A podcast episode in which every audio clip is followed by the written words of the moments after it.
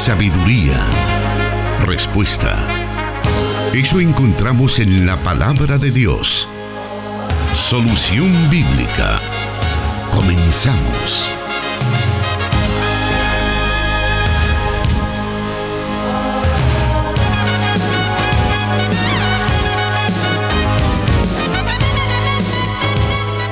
Le damos la bienvenida a su programa Solución Bíblica. Este programa que desarrollamos todas las semanas con el objetivo de dar a conocer diferentes interrogantes que nuestros oyentes nos envían semana a semana, las cuales las tomamos, las tenemos en una lista y en la mayor, brevedad posible se les da respuesta. Por lo tanto, le animamos para que siga participando con sus preguntas y así todos aprendemos de la palabra de Dios a través de ellas. Estas preguntas son respondidas por el pastor Jonathan Medrano, quien ya se encuentra con nosotros y le damos la bienvenida. Muchas gracias, hermano Miguel Trejo. Un saludo a todos los que ya nos escuchan a través de los diferentes medios que este ministerio coloca a su disposición para que usted pueda escuchar las respuestas a las diferentes inquietudes que nos son enviadas. Agradecemos su preferencia, especialmente cuando en un horario como este, en muchas partes de nuestro país el tráfico suele complicarse un poco, pero qué bien que como cristianos podamos aprovechar este momento para aprender un poco más de la palabra de Dios a través de las preguntas de nuestros oyentes. Estamos transmitiendo a través de diferentes medios desde la cabina de Plenitud Radio 98.1 FM para Santa Ana y Sonsonate y enlazados con 100.5 FM Restauración para todo El Salvador. Asimismo, 540 AM la estación de la palabra que cubre todo el territorio nacional y sabemos que mucho más allá. Y 1450 AM Restauración San Miguel para la zona oriental del país. También en Guatemala nos escuchan nuestros hermanos en el occidente a través del 89.1 FM Cielo. Le damos la bienvenida, gracias por estar ya con nosotros sintonizándonos, también por estar conectado a nuestra transmisión en Facebook Live. Allí puede encontrarnos como Plenitud Radio, Misión Cristiana Elim Santa Ana y por supuesto Solución Bíblica. Puede compartir esta transmisión para que lleguemos a muchas más personas. También le animamos para que pueda comentarnos puede enviarnos sus comentarios y nos mencione el lugar donde usted nos está sintonizando para que nosotros podamos saludarle dentro de este programa y así juntos alegrarnos de estar aprendiendo de la palabra de Dios esta tarde. Vamos entonces a lo que nos concierne y es dar a conocer las preguntas y sus respectivas respuestas en esta tarde. La primera de ellas nos dice así. ¿Cómo se puede fortalecer la relación con la pareja cuando la confianza se ha perdido. Bueno, es importante mencionar, hermano, que cuando existe desconfianza en el seno de la pareja o del matrimonio, es importante reparar en cuáles son las condiciones y el contexto en el que se perdió dicha confianza. Muchas veces este tipo de situaciones que suele socavar la relación matrimonial eh, pasa por diferentes turbulencias que son suscitadas muchas veces por la mentira, a veces eh, por la falta de sinceridad, de honestidad, a veces por la misma infidelidad. Todos estos elementos de alguna manera hacen que las personas se vuelvan poco confiables o nada confiables eh, para la contraparte, es decir, para su esposo o esposa. Y el problema es que la confianza es uno de los valores necesarios y fundamentales de la relación matrimonial. Porque sin este, eh, sin este valor, no se puede construir una relación sólida en el tiempo.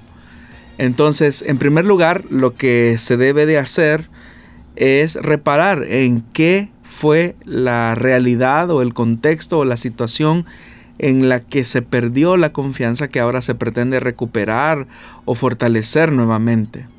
A partir de eso, la verdad juega un papel importante, porque seguramente la contraparte necesitará de un compromiso de veracidad en cuanto a lo que se vaya a decidir hacer. Por poner un ejemplo, si la confianza se ha perdido por un tema como el mal uso de los recursos económicos al interior de la familia, es decir, deudas que no son declaradas al esposo o a la esposa, y de repente los cobros sorprenden a la contraparte y eso conlleva a cuestionar al esposo o a la esposa al punto de decir, ¿por qué no me has hablado de que tenías estas deudas o que tenías estos compromisos? Uno puede tomar la excusa de justificarse y comenzar a decir cosas como es que yo pensé que lo podía manejar o yo creí que en realidad eso era algo que no nos iba a afectar tanto o por ejemplo yo compré esto y en realidad no te lo comuniqué, no te lo dije. Todos esos factores de alguna manera van generando desconfianza. Eh, también puede generar desconfianza el hecho de no transparentar los elementos más básicos de la relación como eh, los temas de las relaciones que se puedan tener con otras personas. Es decir, cómo se manejan esas relaciones, si son totalmente transparentes y si hay plena conciencia de por parte del esposo o de la esposa de que hay una relación de amistad puede ser o familiar que debe de ser plenamente conocida por el esposo o por la esposa. Pero cuando no son declaradas ese tipo de relaciones, muchas veces también es ahí donde la confianza se socava. Pero también el adulterio o la infidelidad indiscutiblemente que termina por minar la base y el fundamento del matrimonio. Y en una condición como esa, eh, se puede restaurar la confianza siempre y cuando se, se coloquen los elementos necesarios para dicha reconstrucción. Y uno de los elementos es la verdad. Es decir, solamente sobre la base de la verdad es que se puede comenzar a reconstruir ladrillo a ladrillo eh, aquello que se perdió en algún momento. Así que yo le animaría, estimado oyente que nos hizo esta pregunta, que usted reflexione en cuáles fueron aquellas circunstancias que debilitaron, destruyeron o socavaron la confianza que en algún momento tenían como esposos em, para ver pues obviamente hacia el futuro y que eso ya no, no, no le siga perjudicando. ¿Sería posible decir que en todos los escenarios que usted ha planteado se pudiera recuperar la, la confianza y quizá un poquito más allá mencionar que en algunos casos los esposos defraudan tal vez el, ese, ese lazo de, de, de, confianza que hay con una esposa y automáticamente o rápidamente ellos quisieran recuperar esa confianza. ¿Será que deben pasar por un proceso esa es muy buena pregunta, hermano, porque muchas veces los esposos en su desesperación, esposos o esposas, indistintamente, en su desesperación por tratar la manera de gozar de la confianza o de ese beneficio que una vez tuvieron, tratan la manera de forzar las cosas. Entonces, por ejemplo, si el tema fue la infidelidad, eh, y una infidelidad que quizás a lo mejor se repitió en muchas ocasiones, hay una nueva, un nuevo comienzo, una nueva oportunidad. Y resulta ser que la esposa en algún momento nota que su esposo comienza a tener actitudes extrañas o comportamientos que le recuerdan al suceso difícil que vivió en algún momento. Por decir algo, el esposo eh, llegó tarde a, casa, es decir, le tomó más de, del tiempo normal el llegar a casa. Entonces la esposa viene y hace la pregunta, ¿por qué venís tan tarde? ¿Qué fue lo que ocurrió? Si el esposo es transparente y realmente está comprometido con ese hecho de restaurar la confianza, no la va a atacar, no le va a decir, tú quizás no me has perdonado, vos sos una gran desconfiada, decís que ya me perdonaste y me seguís cuestionando que por qué vengo a esta hora. Eh, la esposa está en su derecho legítimo de cuestionar, de preguntar. Obviamente que quizás lo está haciendo en el sentido más natural posible y quizás el esposo se siente como atacado. Pero es ahí obviamente donde poco a poco se va normalizando la relación cuando el esposo dice, no, mira hija, eh, nos sacaron más tarde del trabajo y fíjate que pasó esto, esto, y esto, y da una explicación, ¿verdad? Y, ahí la, la confianza nuevamente eh, no se restaura completamente porque no es un proceso inmediato, sino algo que se va dando en el tiempo. Pero estoy mencionando cosas que podrían ser risibles, pero que en realidad suceden al interior de los matrimonios y lo decimos porque al momento de interactuar en la consejería uno nota ese tipo de cosas. Entonces cuando los hermanos muchas veces tratan de excusarse y ellos dicen, mi hermano, yo ya no ando en lo mismo, Dios sabe que mi vida ha cambiado, pero mi esposa desconfía mucho. Entonces, eh, uno tiene que recordarles a los hermanos y decirles, hermano, usted está en ese proceso de recuperación de la confianza y es normal que su esposa pregunte y uno tiene que tener la empatía necesaria por colocar ese tipo de, de situaciones, ¿verdad? Otra cosa que puede ocurrir, como lo he mencionado, es la mentira financiera, que algunos incluso la han catalogado como una especie de infidelidad porque al final son los recursos no solo de una parte, sino que de ambos. Es decir, cuando se ocultan gastos, cuando se ocultan compras, cuando se ocultan eh, inversiones, muchas veces eso suele generar desconfianza, ¿verdad? Tal vez no llegando al punto de una infidelidad, pero de alguna manera hay un, un, fraude en la relación. Entonces debe de existir transparencia. Fíjese hermano Miguel que una de las cosas que a mí más me gustan de la escritura es cómo la Biblia de manera tan rica expresa la transparencia, por ejemplo, que tenían Adán y Eva antes de Génesis capítulo 3 o de la caída. Dice la Biblia que ambos estaban completamente desnudos y ninguno de ellos sentía vergüenza frente al otro. Eso habla de la, del nivel de confianza, del nivel de transparencia, del nivel de sinceridad que gozaba el primer matrimonio que Dios creó. Eh, obviamente eso se rompió cuando el hombre defraudó a Dios y defraudó a su esposo, eh, a su esposa, eh, desobedeciendo la ley de Dios. Y aquella sinceridad, aquella transparencia se vino abajo de tal forma que los seres humanos nos comenzamos a convertir en personas muy desconfiables. Y es ahí donde entonces la confianza es uno de los factores y fundamentos de la relación matrimonial que cuesta construir, pero que sí se puede lograr si ambas partes ponen eh, todo su empeño por tratar la manera de reconstruir la relación.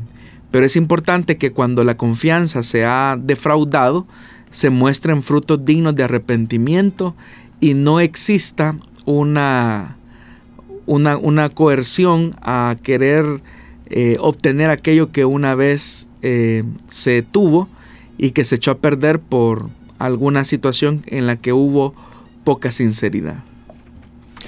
Bueno, y una pregunta ante el tema de la confianza entre pareja y todo lo que usted nos dice. Y quizá con esta pregunta muchos de nuestros oyentes van a decir, ¿por qué hizo esa pregunta, hermano Miguel? ¿Deben los esposos eh, tener todo a la vista, incluso sus teléfonos, sus cuentas, lo que sea? O sea, todo estar compartido en el matrimonio. Bueno, la verdad de las cosas, hermano, es que la relación matrimonial es un vínculo de confianza, muy cercano. Es decir, no debe de, existir ningún secreto entre la pareja de ningún tipo. O sea, ¿por qué un esposo tendría que ocultar la contraseña de su teléfono celular? ¿Por qué una esposa tendría que ocultar eh, las conversaciones que tiene con otras personas a su esposo? Si son conversaciones transparentes, saludables y dentro de la ética cristiana. O sea, ¿por qué?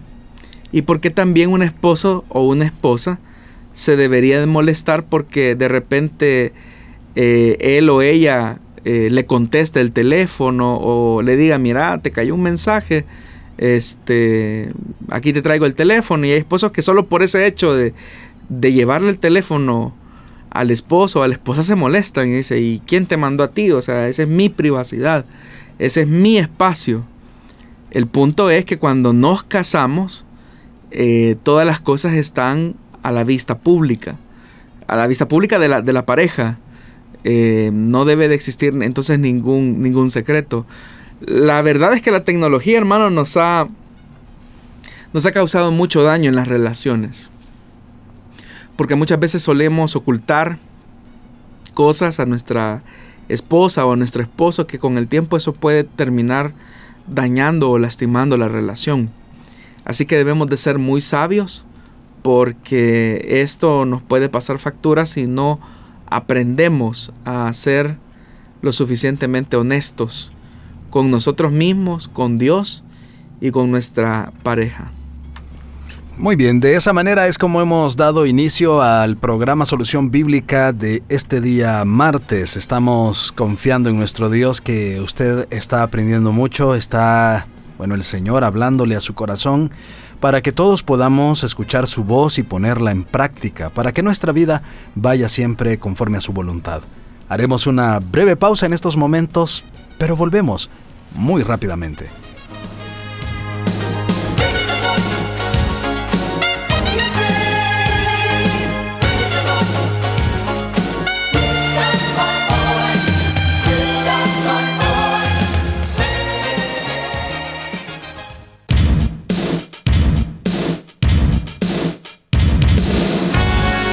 Escríbenos tus preguntas al número de WhatsApp de Plenitud Radio 503 7848 5605 y número de WhatsApp de Restauración 503 78 56 94 96.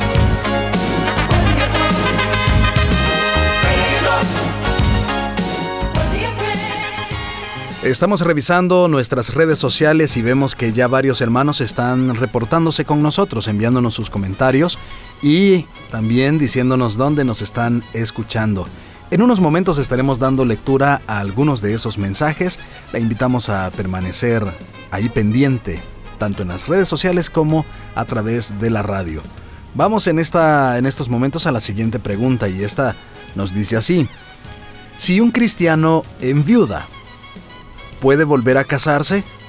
En mi iglesia el pastor enviudó recientemente y a la vuelta de seis meses se casó con una hermana de la iglesia. Esto ha ocasionado cierto escándalo en la congregación. Bíblicamente, ¿hay algo que le impida al pastor haber hecho esto? Bueno, en realidad eh, la Biblia no le prohíbe al pastor que que él se haya vuelto a casar, siendo que su condición es la de la viudez. Siempre y cuando haya sido en el Señor, pues no hay ningún problema y parece ser que usted misma o usted mismo, estimado oyente, lo, lo dice. Se casó con una hermana de la iglesia. Lo que resulta como escandaloso o a lo mejor sorpresivo es que lo haya hecho en tan corto tiempo, es decir, seis meses. Eh, eso seguramente ha generado, me imagino, no sé, algún tipo de especulación al interior de la iglesia entre los miembros.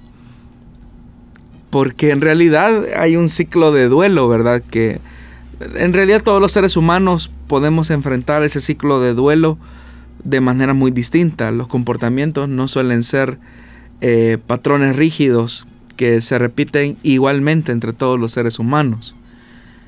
Pero hay un ciclo normal, ¿verdad? De duelo en el que se debe de enfrentar la ausencia y la pérdida. Y uno podría decir o uno podría intuir que ese ciclo a lo mejor no fue tan superado correctamente o, alguien lo podría ver desde, otro punto de vista, ¿no? Lo superó tan rápido que hasta ya se casó, pero en seis meses eh, formalizar una relación y llegar al matrimonio resulta bastante eh, poco sabio, diría yo. Bíblicamente no hay nada que, que, la Biblia diga que le impida el que él se haya vuelto a casar y si lo ha hecho con una cristiana, pero eh, en mi opinión, y es solamente eso, es una, fue una decisión poco sabia, porque expone, digamos, hasta cierto punto a, a la iglesia. El hecho es de, de, cuáles son los parámetros que el pastor tiene para tomar una decisión como esta. Es cierto que el pastor es ser humano, es un ser humano, yo no sé cuál es la edad que él tenga, ¿verdad? Ni sé cuáles son las condiciones ni el contexto en el que esto se dio, pero repito, bíblicamente no hay nada que le a él le haya impedido el que él tomara esta decisión. Pero creo yo, y es simplemente una opinión nada más, creo que fue poco sabio el hecho de apresurar una decisión en un corto, en tan corto tiempo, que es seis meses como el oyente lo, lo dice. Vamos a continuar con más preguntas. Permítanos una muy muy breve pausa y volvemos con más del programa Solución Bíblica. Solución Bíblica con el pastor Jonathan Medrano. Desde Plenitud Radio 98.1 FM en Santa Ana, enlazada con Restauración 100.5 FM.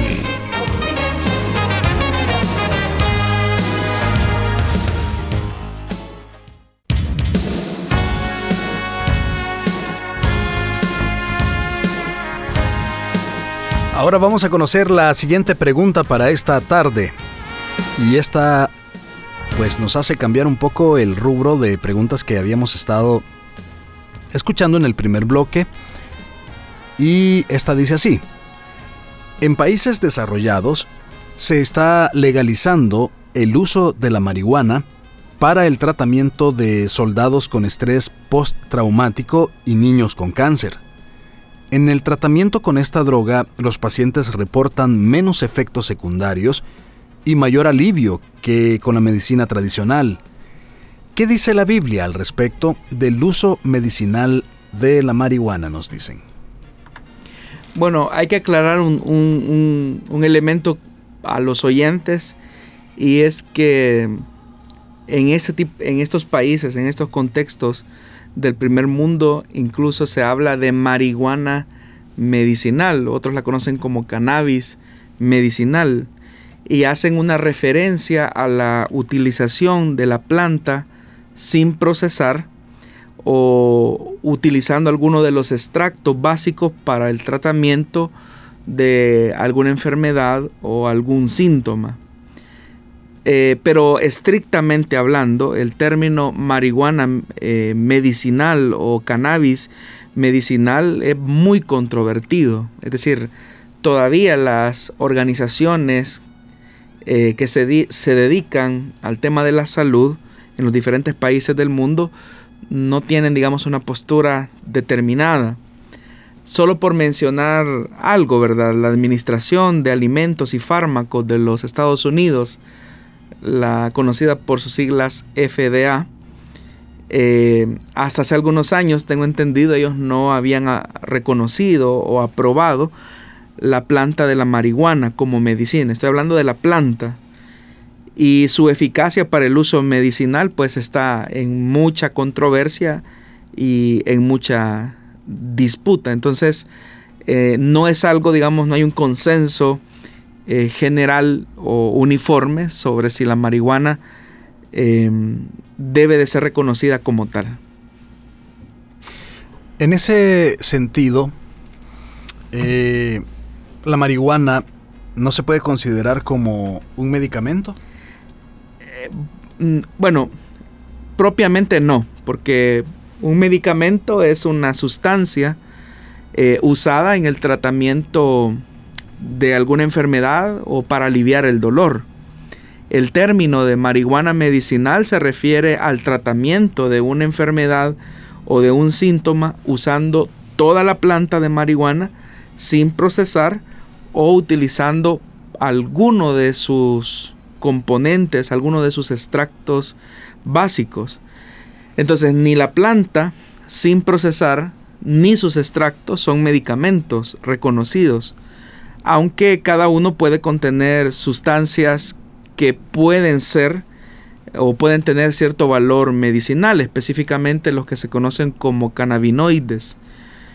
Hoy por hoy en algunos países no es considerado como una medicina, ya que no se reconoce como una dosis, eh, no se puede dosificar parte de sus componentes o parte de sus extractos y tampoco se puede controlar la cantidad que se le está dando a los pacientes o que se está dosificando a ellos. Porque los compuestos de la marihuana son tan potentes que se necesita obviamente de, un, de una aprobación, se necesitan mayores estudios, mayores investigaciones porque una dosis inadecuada eh, usada en personas puede tener efectos muy peligrosos, muy nocivos en la salud de las personas. Entonces es bien difícil que uno pueda eh, decir que la marihuana es, es, un medicamento formalmente o formal como nosotros lo, conoceríamos. Sin embargo, cabe mencionar que sí, actualmente existen ciertos medicamentos que utilizan ciertos componentes eh, cannabinoides eh, o extractos para la utilización de alguna medicina en específico, ¿verdad? Y que se utiliza eh, bajo prescripción médica para cierto tipo de dolencias o cierto tipo de enfermedades. Eso es importante mencionarlo porque si bien es cierto la marihuana no es una medicina reconocida como tal, sí tiene ciertos componentes que se pueden utilizar para, para algunas, algunas, algunos medicamentos. Ahora, usted ha mencionado que la marihuana no es una medicina. Sin embargo, también ha mencionado que sí contiene valores medicinales. ¿Aún así los organismos de salud no la consideran un medicamento? Es importante, hermano, que los oyentes aprendan a distinguir entre un medicamento que ha sido probado científicamente a partir de investigaciones y análisis en los laboratorios de aquellos que son componentes o valores medicinales que de alguna manera pudiese contener la planta. Por ejemplo, uno de los mejores medicamentos que tenemos para la malaria sigue siendo hoy en día un fármaco, un que se desarrolló a partir de un árbol eh, en Perú, porque se obtiene de la corteza de este árbol, pero lo que se hace es aislar el compuesto eh, de ella y es ahí donde se hace la quinina.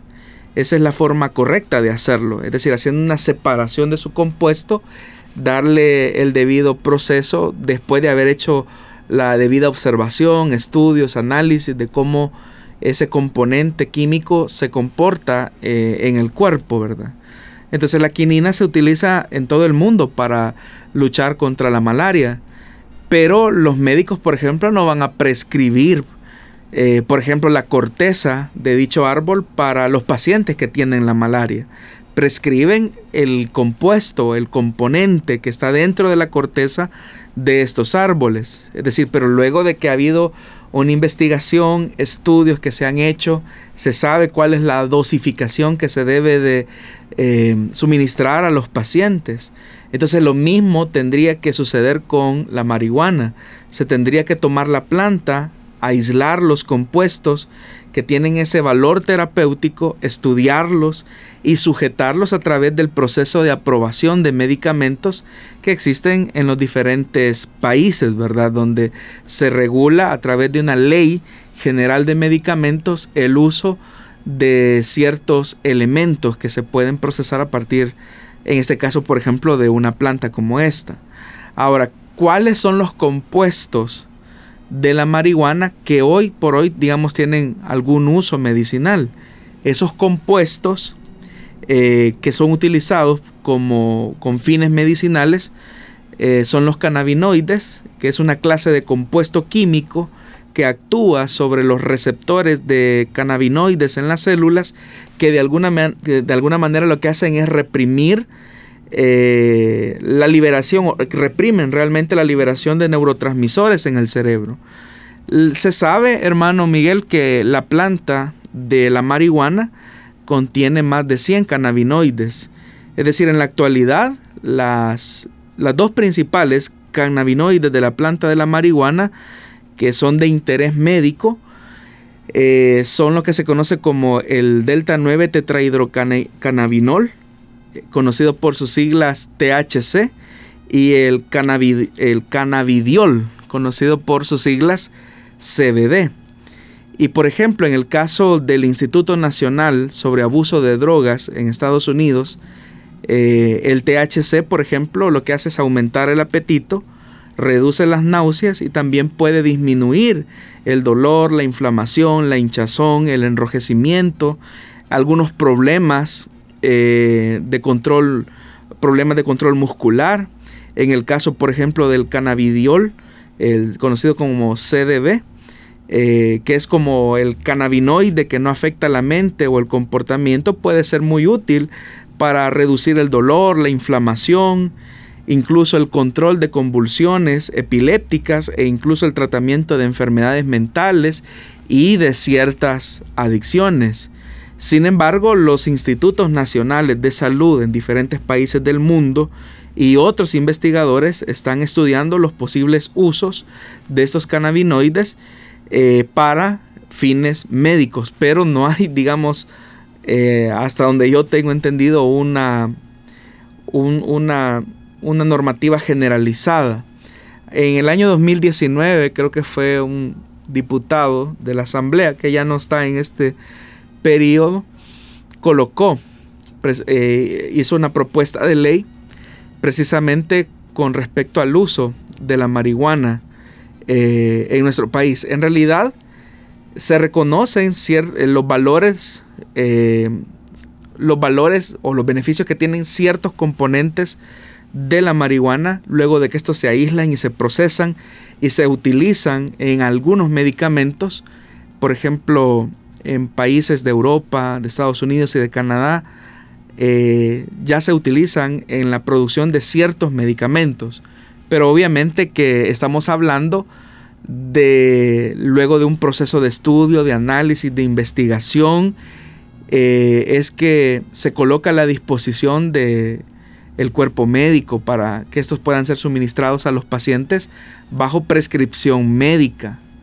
Pero eh, lo que algunos pensaban o creían es que quizás esta planta se puede utilizar así eh, como, como, el que va a comprar un par de acetaminofén a la farmacia, ¿verdad? Eh, algunos creían que quizás esa libertad era la que se, la que se estaba proponiendo y sin embargo en algunos estados de los Estados Unidos ya se habla del el uso de la marihuana eh, de manera recreativa y creo que son algunos estados de la Unión Americana que ya eh, permiten el consumo de marihuana para eh, usos recreativos, le llaman ellos.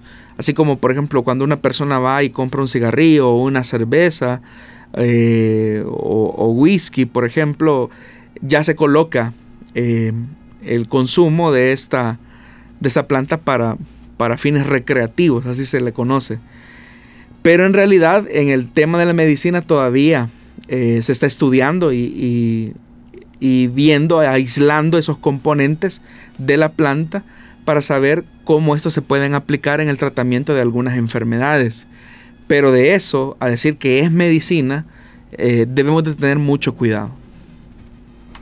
Bueno, hablaba usted acerca del el tema de la adopción de este de esta planta para consumo eh, por diversión, por, ese tipo de eh, como el alcohol, los cigarrillos. Eh, ¿Debería de preocuparnos que en algún momento pudiera legalizarse ese uso también, también acá en nuestros países? La verdad, hermano, es que bueno, el ser humano es bastante complejo porque cuando algo es prohibido, pareciera ser que eso, la prohibición lo que hace es exacerbar o estimular esa intención del ser humano por querer hacer lo que se prohíbe. Que fue, digamos, lo que ocurrió en los Estados Unidos con respecto a la venta y el consumo de alcohol eh, en el siglo pasado. Entre, más se reprimía la venta eh, y la producción, digamos, de alcohol, eh, era ahí pues donde se producía muchos de los conflictos sociales que nosotros eh, vimos, y digo vimos a través de la historia, obviamente. Em, entonces el razonamiento de ese momento fue, bueno, si, si la prohibición lo que hace es estimular que exista contrabando de alcohol, entonces lo que vamos a hacer es, en vez de de colocar estas restricciones, lo que vamos a hacer es facilitar el acceso y el consumo de las personas sobre ciertas medidas. Lo que ocurrió es que cuando se despenalizó eh, el consumo de alcohol, la importación de alcohol, la producción de alcohol, eh, curiosamente los actos delictivos comenzaron a disminuir. Es decir, la prohibición lo que hacía era estimular. Pero cuando se despenalizó lo que ocurrió fue el, efecto inverso. Entonces algunos apelando a, esas, a esa realidad que se vivió en la década de los 30, 40 más o menos en la Unión Americana, eh, consideran que eso podría, digamos, de alguna manera bajar los niveles de intensidad y de violencia como resultado del narcotráfico. Eh, habría que verlo, porque Estados Unidos, por ejemplo, es el país que más eh, drogas consume en el mundo.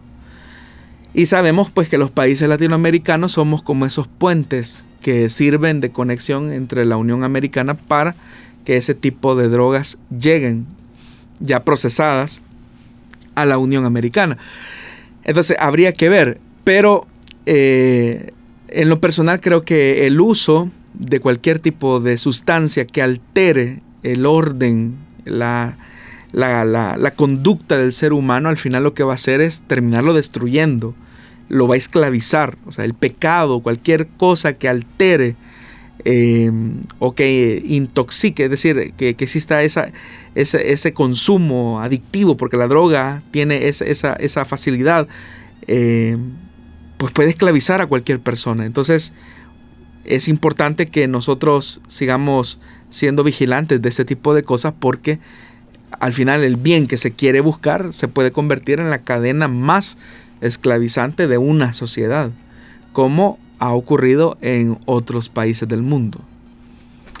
Muy bien, vamos avanzando entonces con el programa. Ya estamos casi por llegar a la recta final, pero tenemos varios minutos para poder oír otras otras preguntas y con la preocupación, pastor, de que el, café no vaya a ser pues una de esas restricciones, ¿verdad? Porque creo que nos vamos muchos en cuenta. No, hay, bueno, hay que mencionar algo. Eh, bueno, a mí me gusta el café. No, no. Lo que ocurre es que con el tema, o sea, sabemos de los efectos de la cafeína, pero la cafeína, por ejemplo, no produce em, un descontrol, una descompensación en nuestro organismo, como si, por ejemplo, el consumo de drogas o el consumo de marihuana. O sea, lo que hace básicamente la marihuana es eso, ¿verdad? Alterar el sistema nervioso, hay una descompensación que hace que la, persona que lo consume pierda el control de lo que está haciendo. Es decir, lo que hace es excitar eh, de cierta manera su sistema eh, nervioso y eso lo lleva a un desajuste eh, en la conducta, en las acciones. Entonces ahí estamos ante una sustancia que lo que está produciendo es una intoxicación y está alterando el comportamiento. Entonces eh, es ahí donde se debe de tener mucho cuidado. Ahora, lo que nosotros encontramos en la Biblia, porque alguien podría incluso llegar a decir, hermano Miguel, eh, bueno, pero la Biblia no dice no consumas o no fumes, por ejemplo, marihuana. Entonces, como la Biblia no lo dice, hay personas que podrían llegar a decir, entonces sí es correcto que lo, que lo hagamos, porque la Biblia no lo dice. Y es verdad, eh, explícitamente la Biblia no lo dice, pero sí lo dice implícitamente por eh, razonamiento análogo. ¿A qué me refiero cuando hablamos de razonamiento análogo? Estamos hablando que la escritura, por ejemplo, eh, resalta el valor del dominio propio y el valor del dominio propio eh, se enfrenta a una situación de descontrol cuando se proveen ciertas circunstancias en las cuales lo que se promueve es el, desenfreno o el descontrol. Eh, por ejemplo, en la Biblia lo que dice la escritura es no os embriaguéis con vino, en lo cual hay disolución. Entonces lo que la Biblia está diciendo es que cualquier sustancia que altere eh, mi conducta, que destruya mi dominio propio, debe de ser rechazado. Entonces por eso es que la Biblia ahí dice claramente. Entonces por razonamiento análogo podríamos decir que lo que Dios busca de mí es la sobriedad. Pero si una sustancia lo que va a producir en mí no es sobriedad, sino que es embriaguez, la pérdida del control, entonces esa sustancia debe de ser rechazada.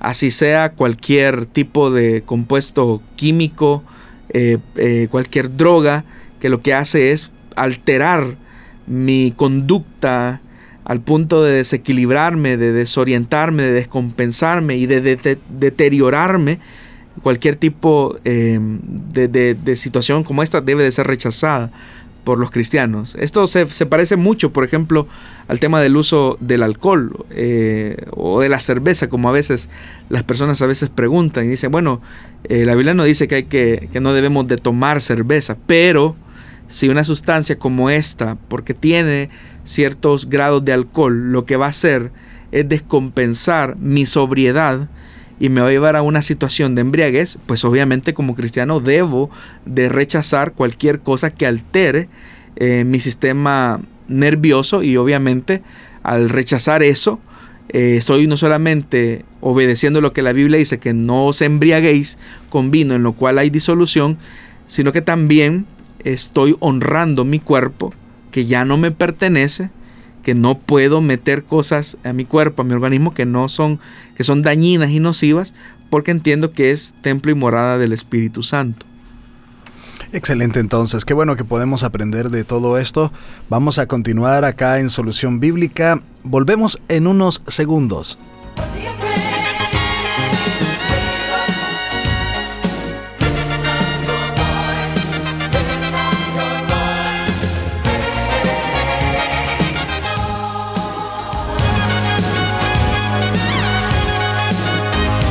Palabra es luz. Solución bíblica.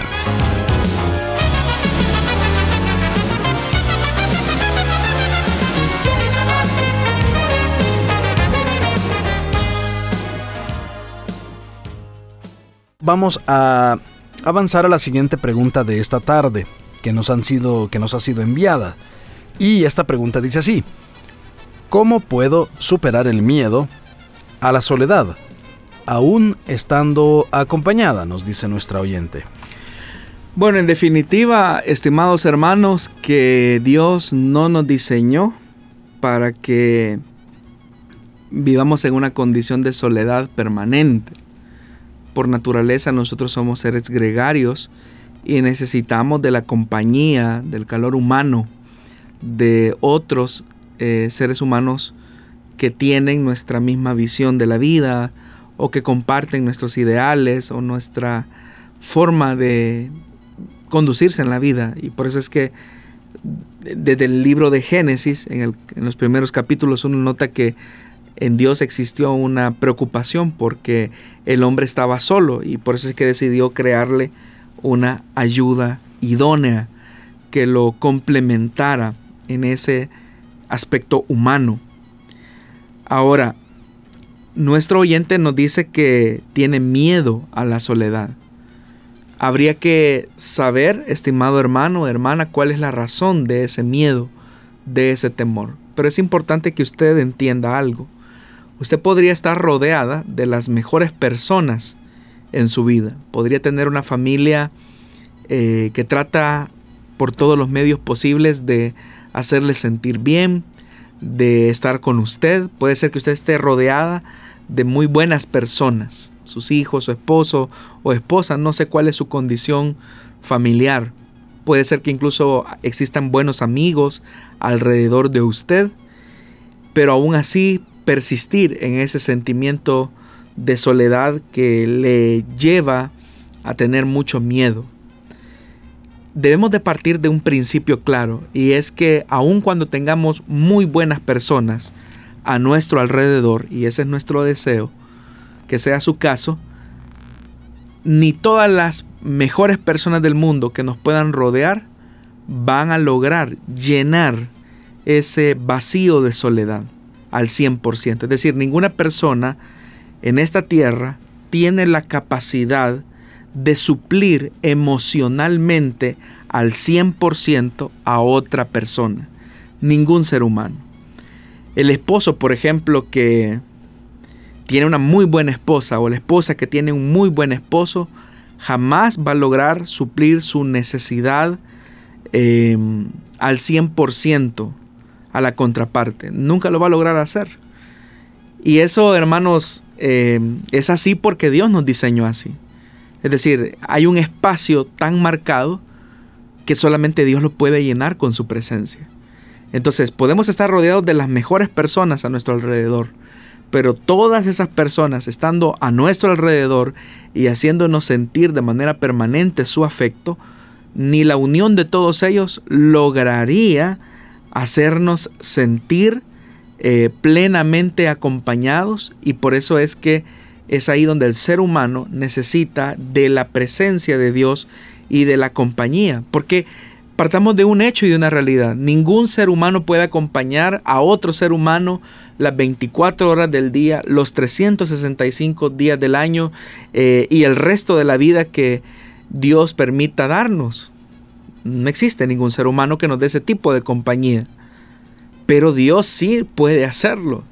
Dios está ahí a cada segundo, a cada minuto, a cada hora, los 365 días del año, el resto de nuestra vida el Señor ha prometido estar con nosotros.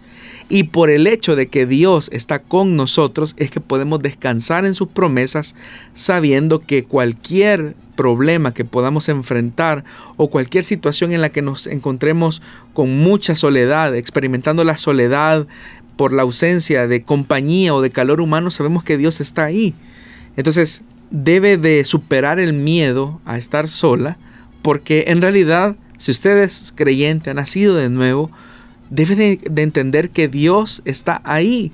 Aun cuando no existan seres humanos a su alrededor, Dios está ahí.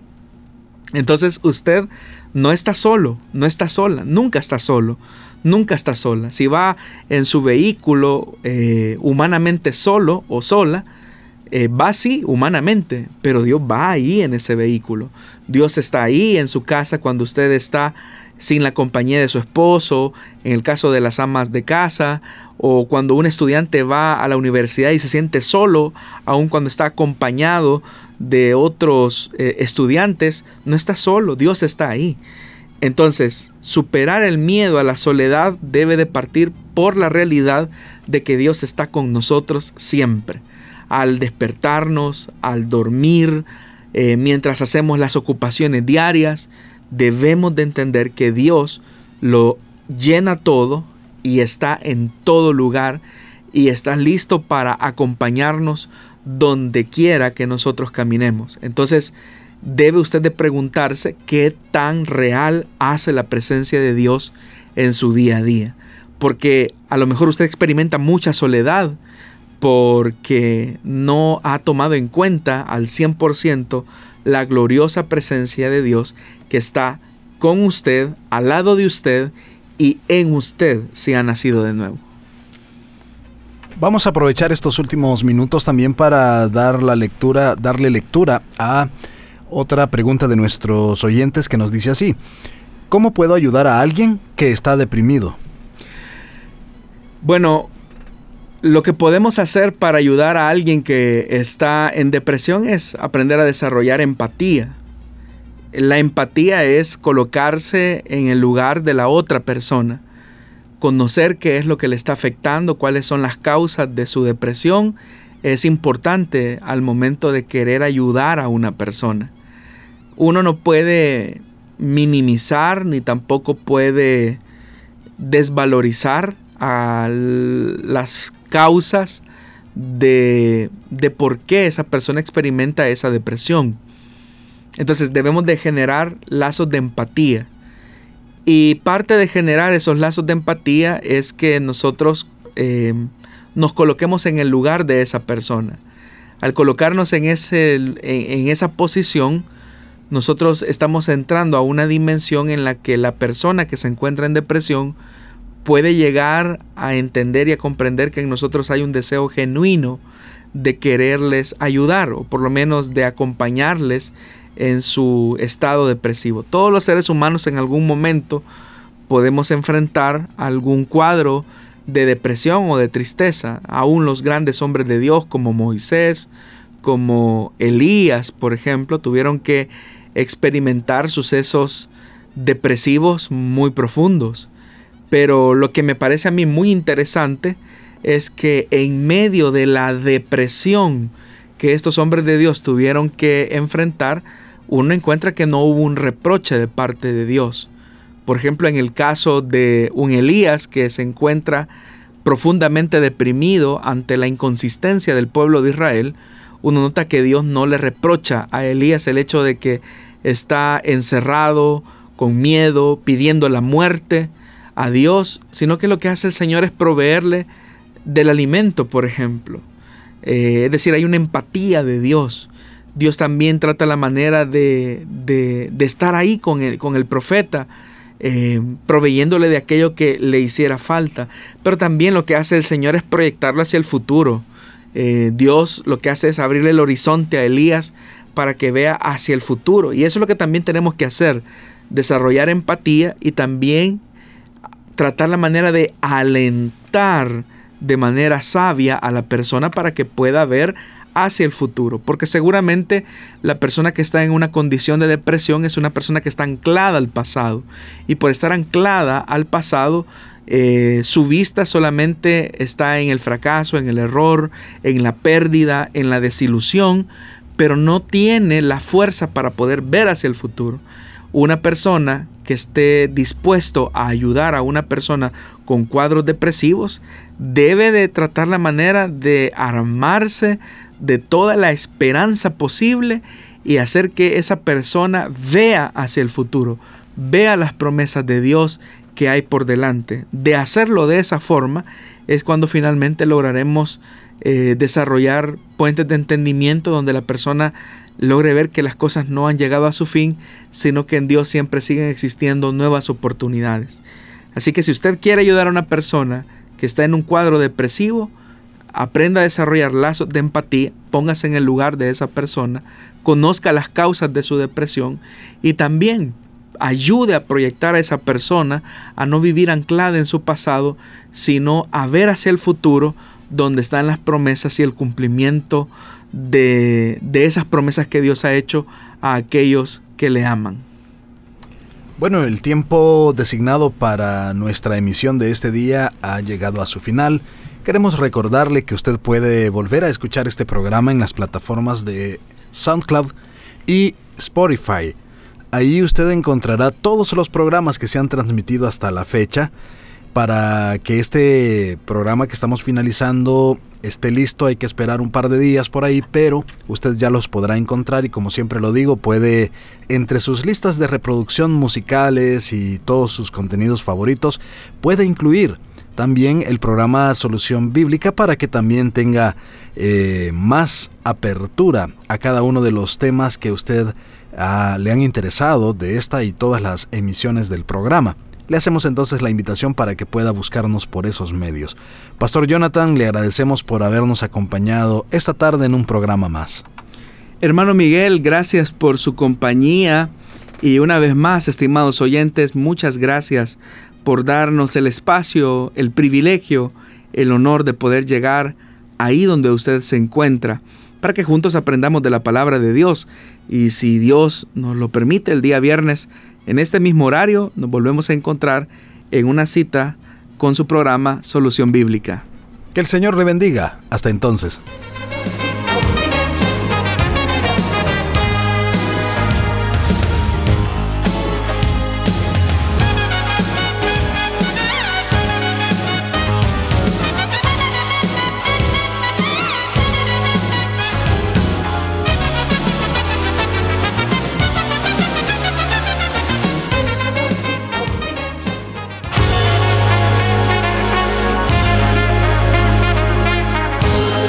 Encontramos respuesta en la palabra de Dios. Solución bíblica. Hasta el próximo programa.